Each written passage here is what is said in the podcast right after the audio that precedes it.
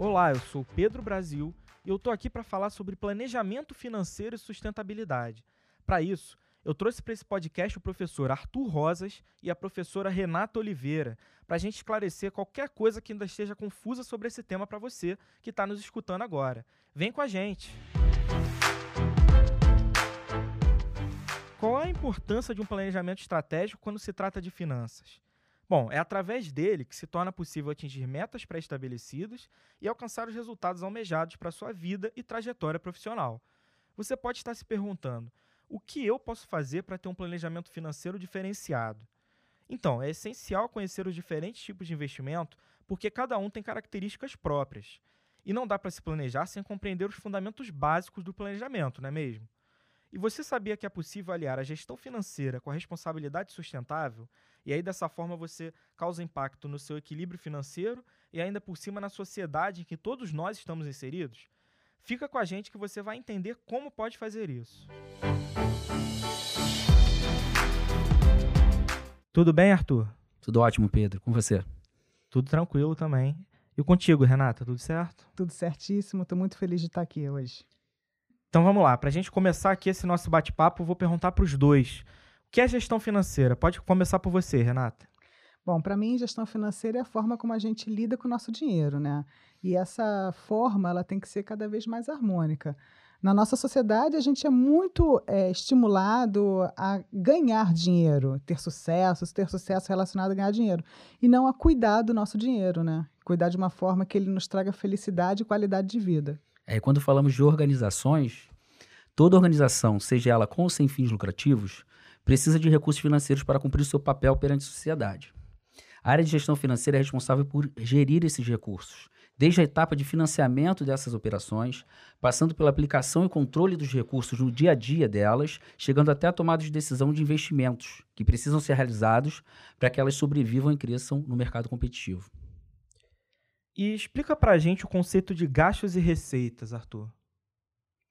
Receitas podem ser classificadas como recursos financeiros provenientes de venda de mercadorias ou prestação de serviços.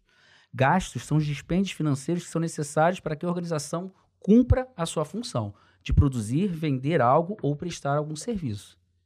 E com relação ao, aos gastos e receitas pessoais, Renata?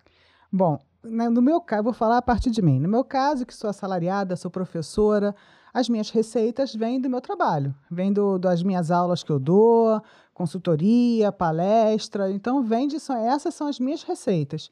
Enquanto que os meus gastos, eu vou ter meus gastos da minha vida cotidiana, que podem ser de dois tipos. Meus gastos fixos, são aqueles que a gente não consegue mudar, é o condomínio tudo, e os gastos variáveis, que aí a gente pode trabalhar de uma forma mais harmônica, que a gente quer comprar 10 celulares, nós mulheres 15 sapatos, aí de repente a gente precisa equalizar até mesmo para a gente poder ter uma gestão financeira melhor. Para encontrar o equilíbrio, né? Para encontrar o equilíbrio e a qualidade de vida acima de tudo. É, Arthur, ainda nessa questão das receitas, qual é a diferença entre a receita bruta e a receita líquida? Vamos lá. A receita bruta ela é traduzida por todas as entradas de recursos financeiros que ocorrem numa organização, que podem ser oriundas da venda de bens ou da prestação de serviços. No caso da venda de produtos, por exemplo, pode ser obtida pela multiplicação da quantidade vendida pelo valor de venda. Já a receita líquida considera alguns descontos, como, por exemplo, impostos e contribuições incidentes sobre a venda de produtos. É quanto efetivamente entra no caixa da empresa. E você está falando mais da questão da empresa, né? A Renata falando da questão pessoal. É, qual é, explica para gente esse conceito de pessoa física e pessoa jurídica. Por exemplo, você é uma pessoa física ou uma pessoa jurídica, Arthur? Bem, eu sou uma pessoa física. Eu, você, nossos alunos que nos escutam agora. Pessoa jurídica, de uma forma geral, é um conjunto de pessoas que se agrupam para uma finalidade, devendo ser registrado por órgão competente. Representa o sujeito abstrato, podendo ser organizações com ou sem fins lucrativos. E um assunto que é muito delicado, acredito que para quem está nos ouvindo, é a questão do endividamento. Né? E existem algumas formas diferentes de endividamento. Os empréstimos, os financiamentos. Qual é a diferença entre eles, Arthur? Vamos lá. O financiamento oportuniza, oportuniza a aquisição de um bem, móvel ou imóvel. O crédito concedido está associado à aquisição desse bem. E geralmente possui taxas de juros mais baixas se comparadas a empréstimos, por possuírem mais garantias, que no caso é o próprio bem. Os empréstimos não estão associados à aquisição de bens, mesmo que possam ser utilizados para tal. Geralmente possuem taxas de juros maiores se comparados aos financiamentos. E com relação aos investimentos, como é que eles funcionam, Arthur? Bem, os investimentos são aplicações de capital com a expectativa de que no futuro gerem rendimentos. Existe uma relação entre os tipos de investimentos e os riscos a eles associados. Essa relação é diretamente proporcional, ou seja, para se obter maiores retornos, os investidores precisam se expor a maiores riscos. Por outro lado, investimentos mais seguros oferecem menores taxas de retornos aos investidores. E existem tipos diferentes de investidor, né? Quais são eles? Nós classificamos os investidores em três tipos: o conservador, que ele quer pouquíssima exposição ao risco e não se importa de ter baixo retorno por esse menor risco, ok? O moderado tem uma ligeira exposição ao risco e a possibilidade de maiores retornos se comparados aos investidores conservadores. Investidor agressivo, aquele que não se importa em se expor ao risco e, por conta disso, tem a possibilidade de maiores ganhos. E existe também aquele investidor que tem uma preocupação social, uma preocupação com o meio ambiente, né? que ele busca um tipo de investimento sustentável. Qual é a característica desse investidor e da empresa que ele está investindo? É importante que a gente sempre lembre que a questão da sustentabilidade ela está hoje permeando o nosso cotidiano, né? os consumidores, as pessoas, elas estão sempre preocupadas com o que está acontecendo no meio ambiente e também com a justiça social.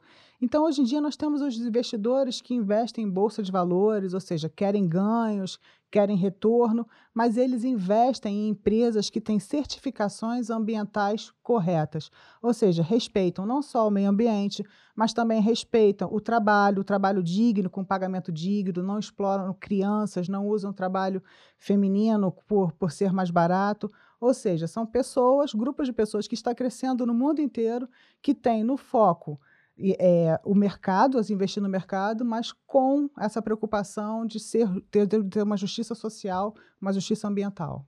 É o tripé da sustentabilidade empresarial, né? Uhum. Aspectos econômicos e financeiros, ligados também a aspectos sociais e ambientais. Exatamente. É, e a gente sabe que os investimentos eles podem ser de renda variável ou de renda fixa, né? E tem uma diferença entre eles, né, Arthur? Qual é essa diferença? Certamente. Renda variável, como o nome já sugere, os rendimentos variam e não podem ser garantidos quando o acordo é firmado entre as partes. Um bom exemplo desse mercado é o mercado de ações, onde as ações oscilam e, após determinado período de tempo, podem sofrer alterações positivas ou negativas. Não há como eu garantir que uma ação daqui a um ano esteja é, valendo um preço determinado hoje, tá? Ela vai variar. É uma renda variável, como o nome já sugere. Nos investimentos de renda fixa, o parâmetro para a remuneração desses recursos já é definido no ato do acordo entre as partes, tá? As rendas fixas, elas podem ser pré-fixadas ou pós-fixadas. Nas pré-fixadas, eu já tenho exatamente o valor da remuneração, tá? E nas pós-fixadas, eu determino o parâmetro para essa remuneração do capital. Então dá para a gente afirmar que os investimentos de renda fixa são mais seguros, mas os de renda variável podem ter um retorno maior? Exatamente, obedecendo aquela relação entre risco e retorno. E tem uma infinidade de tipos de investimento, né? A gente tem o tesouro direto, o fundo imobiliário, a famosa poupança, que eu acho que é as pessoas mais conhecem, né? Esclarece para a gente as características desses investimentos. É verdade. A caderneta de poupança é o investimento mais conhecido por parte dos investidores, especialmente os brasileiros, né? mas não garantem bons retornos. Uh, o Tesouro Direto permite investimento em títulos públicos de uma forma mais simples e barata. É uma boa alternativa para investidores que pretendem baixa exposição ao risco. Tá? Os fundos imobiliários são fundos que investem em imóveis e remuneram seus cotistas com base nos rendimentos provenientes desses imóveis, como aluguel, arrendamento, venda ou demais atividades do setor. Existem também os fundos de ações, fundos multimercados, e esses oferecem maior grau de risco, mas permitem também possibilidade de maiores retornos. A gente falou muito sobre o aspecto financeiro, né, a importância do aspecto financeiro para as empresas. Mas também tem um outro aspecto que hoje está com uma relevância muito grande, que é a questão da responsabilidade social, né? Fala um pouco para a gente sobre isso, Renata. É, a responsabilidade social ela tem três tripés, né? Na verdade, a gente pode falar da responsabilidade corporativa, da responsabilidade é, é, empresarial e da responsabilidade socioambiental. A responsabilidade corporativa ela está ligada à ética da empresa, né? E, e aí sua ligação que a gente vai ter com a sociedade, com o, com, o econômico também, com a transparência, com seus próprios funcionários. A responsabilidade empresarial, aí ela está ligada aos stakeholders, ou seja, aqueles que são diretamente afetados e aqueles que são diretamente interessados nessa empresa. E a responsabilidade social e ambiental, aí está ligado diretamente à sustentabilidade. São empresas que têm na sua produção essa preocupação com o respeito ao meio ambiente e também o respeito a uma justiça social. Então é isso, eu queria agradecer muito a presença de vocês. Esse papo está muito legal, muito esclarecedor. Acho que quem está nos ouvindo conseguiu ter é, uma noção muito boa dos conceitos que a gente apresentou aqui. E eu queria que vocês dessem uma palavra final para a gente fechar essa conversa. Vou começar por você, Renata.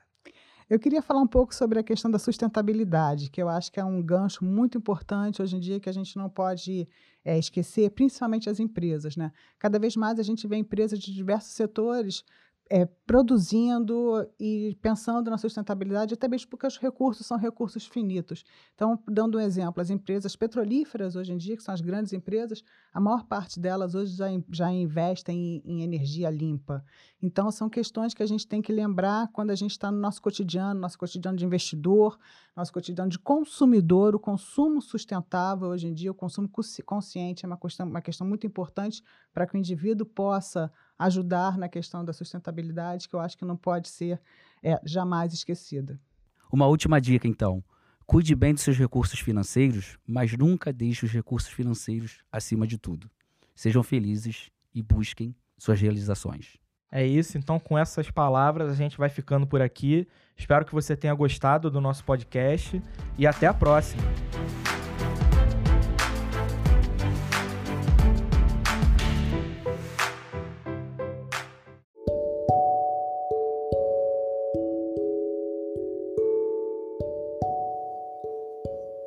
Teste podcast, criação Antio da câmera do servidor.